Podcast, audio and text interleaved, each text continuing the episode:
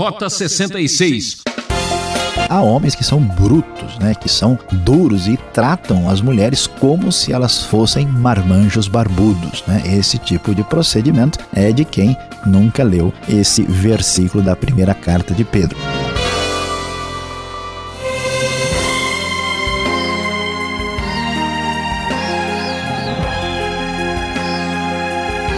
Este é o momento para você parar e pensar na vida ouvinte transmundial. Rota 66 é um programa feito para quem gosta de examinar os fatos da vida. Estamos explorando a primeira carta de Pedro, que chega no capítulo 3 com o tema Sabedoria da submissão e do sofrimento. É, sabendo sofrer, sofre-se menos, diria o poeta. O professor Luiz Saião terá o desafio de falar sobre casamento, dilúvio e de comentar o caso de Cristo pregar na prisão. Calma, não é isso que você está pensando. Para tudo precisamos de sabedoria. Fique com a gente e confira mais essa. É, prezado ouvinte, você que tem acompanhado o estudo da primeira carta de Pedro já observou que no capítulo 2 o assunto de submissão às autoridades, submissão aos senhores para aqueles que eram escravos, foi já destacado. E, na verdade, o capítulo 3, apesar de ser um novo capítulo, dá prosseguimento a essa questão da submissão que é enfatizada nesta carta. Aliás, a submissão é um tema particularmente cristão, muito estranhado e rejeitado, principalmente no contexto pagão. E assim, conforme já foi enfatizado, por exemplo, em Efésios e em Colossenses, aqui no capítulo 3, o tema da submissão dentro do lar volta a ter importância. Do mesmo modo, mulheres, sujeite-se cada uma a seu marido a fim de que, se ele não obedece à palavra, seja ganho sem palavras pelo procedimento de sua mulher, observando a conduta honesta e respeitosa de vocês. O assunto aqui se volta para as mulheres, que devem ter uma sabedoria não só da submissão, mas também do silêncio. É interessante como muitas mulheres, às vezes, insatisfeitas com o seu marido, é, pelo fato deles não entenderem a palavra de Deus e não estarem abertos a ouvir o Evangelho, às vezes insistem com palavras com uma espécie de confrontação direta. Pedro diz: não é este o caminho. A sabedoria do silêncio e da submissão é que vai trazer aí o resultado no coração. Interessante que dentro de casa, quanto menos a gente fala e mais a gente pratica, é o que faz a grande diferença. Continuando a falar para as mulheres, ele diz: A beleza de vocês não deve estar nos enfeites exteriores, como cabelos trançados e joias de ouro ou roupas finas. Ao contrário, esteja no ser interior, que não perece, beleza demonstrada num espírito dócil e tranquilo, que é de grande valor para Deus. Veja que coisa interessante. As mulheres, naturalmente, sempre mostram uma grande preocupação por estarem belas, muito bonitas. Por isso, toda a preocupação com os adereços, os ornamentos, os enfeites. E Pedro vai dizer: olha, não é que isso seja um problema, mas a força real de uma mulher que teme a Deus não está na aparência exterior, até porque todo mundo sabe, inclusive as próprias mulheres, que com o tempo toda beleza externa, toda beleza aparente, necessariamente diminuirá e até mesmo desaparecerá. Pois é, portanto, é importante investir na beleza no interior, no íntimo, num espírito dócil e tranquilo que é de grande valor para Deus. Por quê? As santas mulheres do passado, as verdadeiras modelos segundo Deus, elas mostravam essa atitude assim que elas se adornavam e colocavam a sua esperança em Deus e também se sujeitavam cada um a seu marido. Era o caso de Sara, que obedecia a Abraão e o chamava Senhor.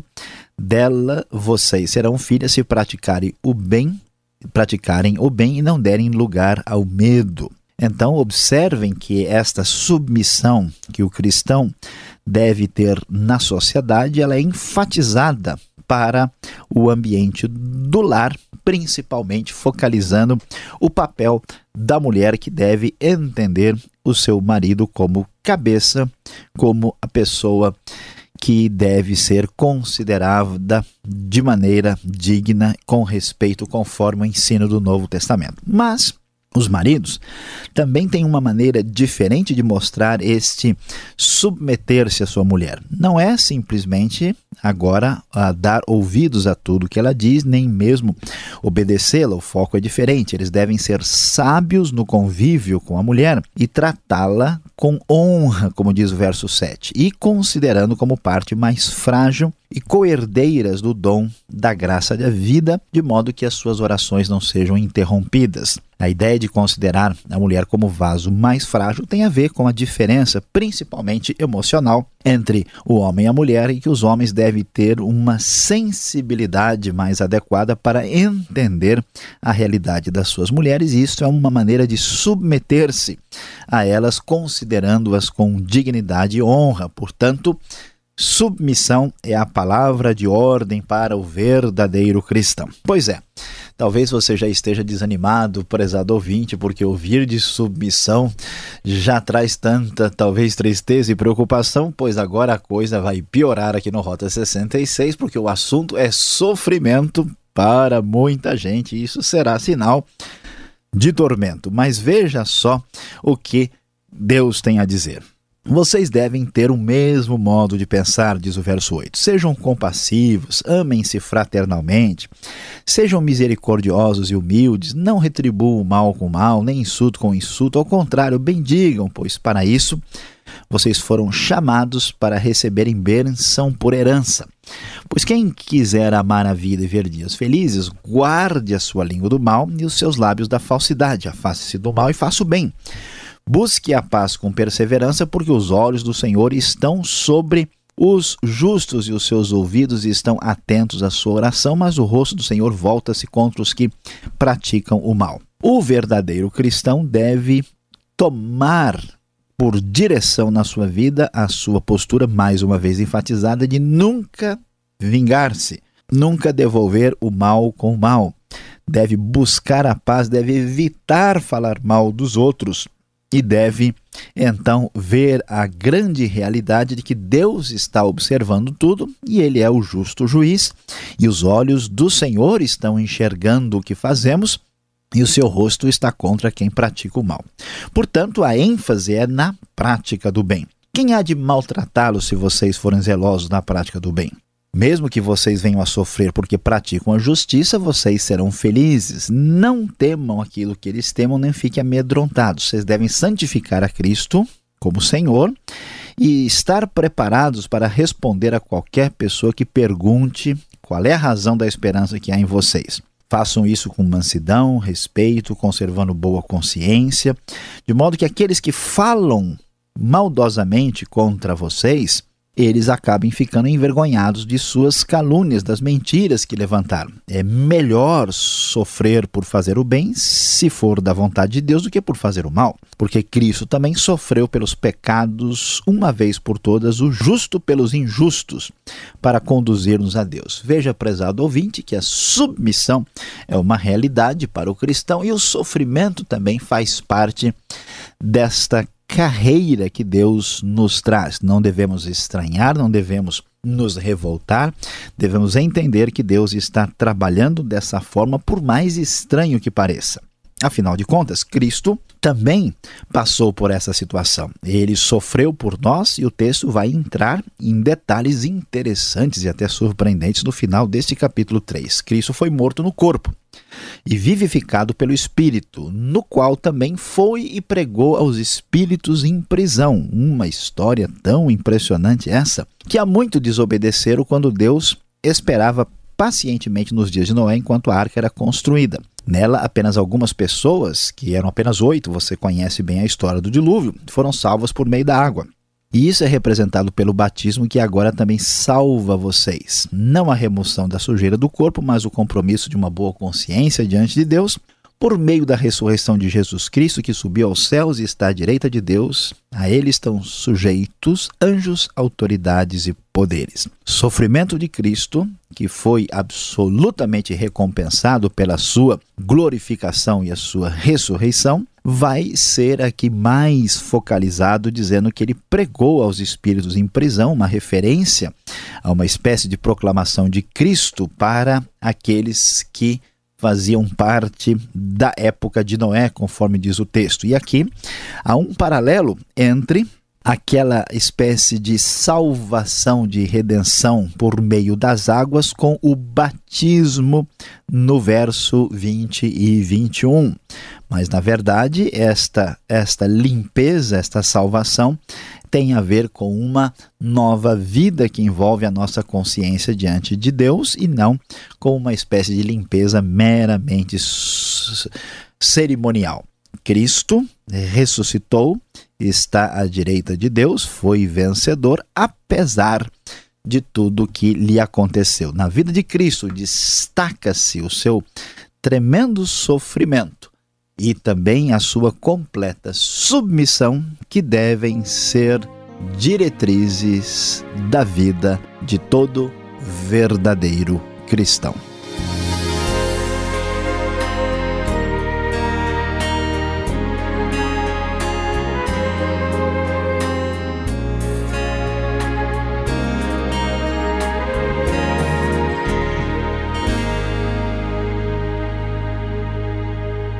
Estamos apresentando Rota 66, o caminho para entender o ensino teológico dos 66 livros da Bíblia. Em destaque, a primeira epístola de Pedro. Tema deste estudo: sabedoria da submissão e do sofrimento. O Rota 66 tem produção e apresentação de Luiz Saião e Alberto Veríssimo, na locução Beltrão. Escreva para Rota 66, arroba transmundial.com.br ou Caixa Postal 18.113, CEP 04626-970 São Paulo, capital. Perguntas e respostas, vem por aí.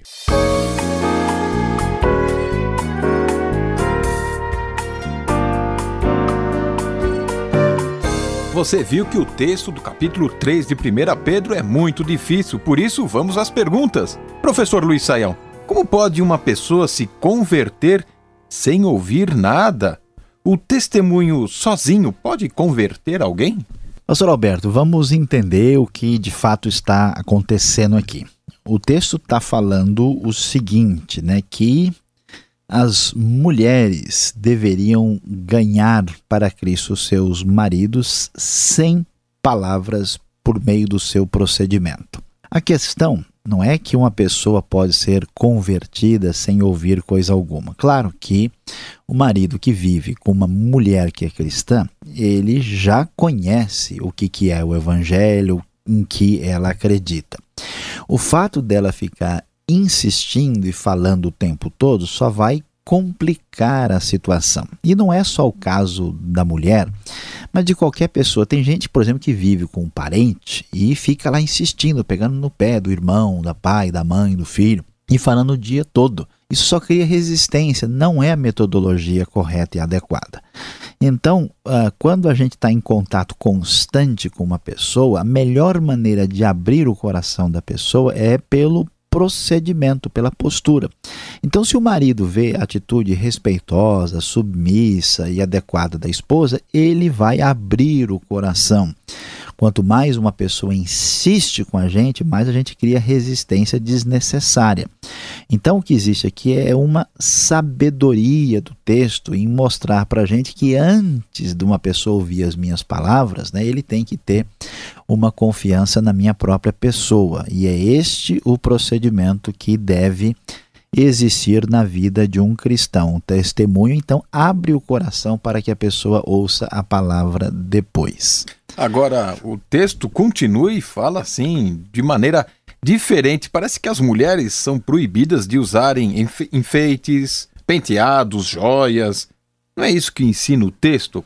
Pois é, pastor Alberto, na verdade, muitas uh, comunidades cristãs, muitas igrejas, elas entendem que, como o nosso mundo de hoje enfatiza tanto a sensualidade, enfatiza tanto é, certos comportamentos aí contrários a, ao que Deus deseja, então há uma restrição na questão de ornamentação, de roupas, a gente compreende a intenção de diversos grupos. Alguns, inclusive, até vão longe demais e quase acabam transformando essa questão de costumes num legalismo que também se torna perigoso. Aqui o texto não está dizendo que a mulher não pode usar enfeites, nem pode usar qualquer penteado ou joia. O texto diz que a beleza de vocês não deve estar nos enfeites exteriores, cabelos trançados, joias de ouro, roupas finas. Quer dizer que a mulher não pode ser valorizada pela sua maquiagem, pela sua roupa e pelo seu penteado, coisa que a sociedade de hoje parece que não entende muito bem. Né? A gente valoriza muito as pessoas apenas pela aparência e pela superficialidade. O que o texto está dizendo é que essas características tão comuns na realidade feminina, que é exatamente o enfeitar-se, adornar-se, não pode ser um critério para valorizar uma mulher. A beleza, na verdade, não é a exterior e a beleza é sim a beleza que está no íntimo do coração, no caráter da pessoa. O texto não está proibindo uma mulher de se enfeitar. É, mestre, agora as coisas vão complicar. O verso 7 diz assim que chamar a mulher de parte mais frágil é, não é um preconceito daquela cultura antiga. Seria isso o motivo que interrompiam as orações? Pois é, pastor Alberto, ah, nós temos de entender o que é que está acontecendo aqui. Né? Quando ah, Pedro está dizendo que a mulher é vaso mais frágil, né, é, ele está falando com os homens. E ele não está dizendo que ela é mais frágil moralmente, ele não está dizendo que ela é mais frágil espiritualmente, ele está dizendo que ela é mais frágil, e pelo contexto, nós podemos afirmar que a mulher é mais frágil fisicamente do que o homem. Isso é uma coisa que todo mundo sabe, qualquer competição esportiva separa homens de mulheres, de modo geral, os homens são mais fortes fisicamente e provavelmente Pedro talvez se refira também à questão da própria maneira como a mulher lida com as suas emoções. Isso não é de modo nenhum uma maneira de discriminar ou maltratar ou inferiorizar a mulher, mas de levar o homem a tratar a mulher de acordo com a sua própria particularidade, a sua peculiaridade. Né? Há homens que são brutos, né? que são duros e tratam as mulheres como se elas fossem marmanjos barbudos. Né? Esse tipo de procedimento é de quem nunca leu esse versículo da primeira carta de Pedro. E falando nessa questão de interromper as orações, a questão é que se o marido e a mulher não se entendem e quebram a comunicação e o bom relacionamento, eles deixam de orar. Não é que Deus vai castigá-los não ouvindo as orações, mas é que a falta de comunhão vai impedir que eles orem uh, juntos e estejam em comunhão com Deus do jeito que Deus deseja. Agora, o verso 19 é o grande vilão aqui na história toda. É, que história é essa de Cristo pregar aos espíritos em prisão? Professor, quando aconteceu isso? Como aconteceu isso? E agora? Pastor Alberto, olha, essa é uma das perguntas bem difíceis da Bíblia. Na verdade, muitas pessoas uh, leram esse texto e tem aí diversas interpretações. Tem gente que imagina que isso é até uma referência antes de Cristo estar encarnado entre nós como Filho de Deus na Terra, mas isso é muito pouco provável. É, dá para a gente observar que a referência tem a ver com a época de Noé na relação do texto com a questão do dilúvio. Uh, a pergunta é: Jesus, quando morre, né? Porque o, o, a questão aqui é que, assim como nós sofremos e nós seremos no fim abençoados, Cristo também sofreu e foi vitorioso no final.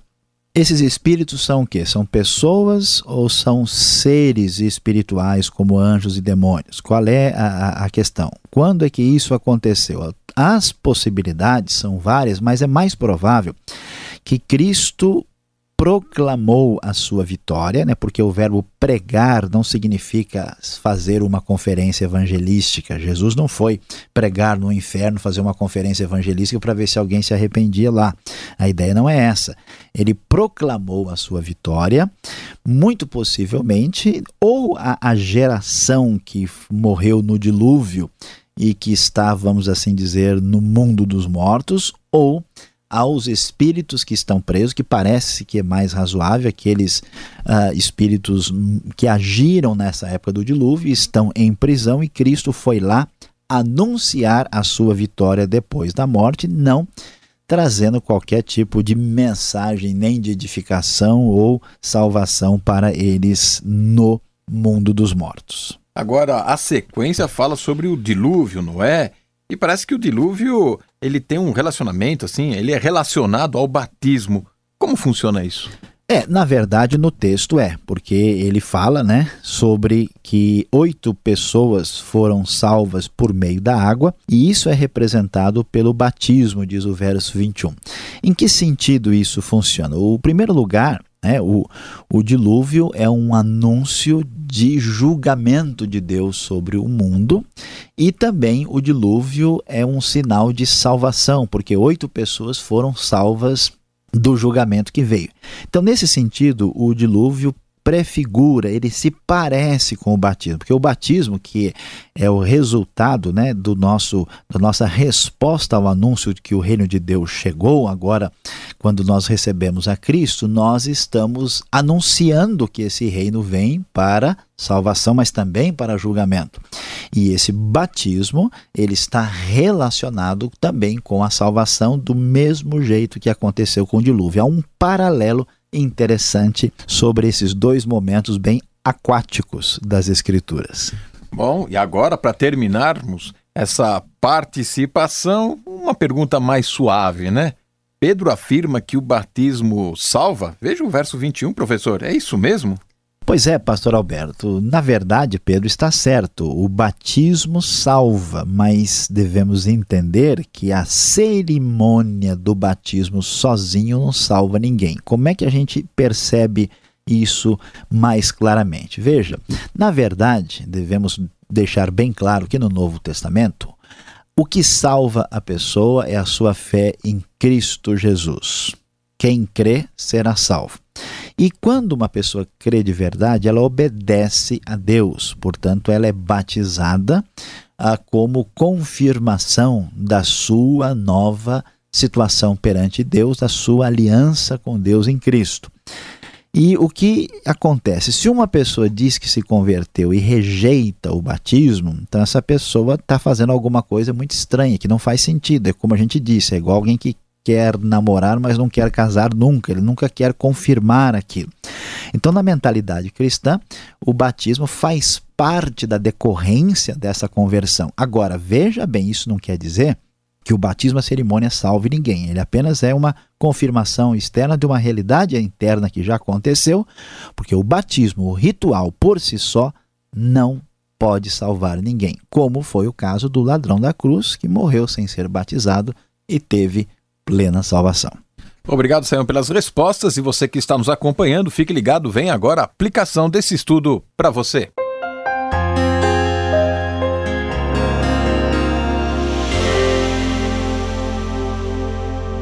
No Rota 66 de hoje, nós estudamos 1 Pedro capítulo 3. O nosso tema, você viu, foi a sabedoria do sofrimento e da submissão. É, em vez de reagir e de querer resolver de modo incorreto a situação, é necessário ser sábio como Deus nos orienta suportando o sofrimento e agindo com submissão. Pois é, prezado ouvinte, vamos direto à nossa sábia aplicação. Preste atenção, ao enfrentar injustiças, não se revolte. Lembre-se da submissão. Somente quem não crê em Deus e no seu poder é que faz justiça com as próprias mãos.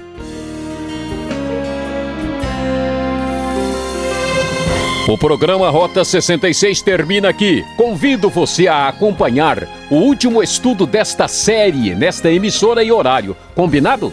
Rota 66, você já sabe, é uma realização transmundial. E acesse o site transmundial.com.br. E aquela gloriosa paz do Senhor para você e até o próximo programa.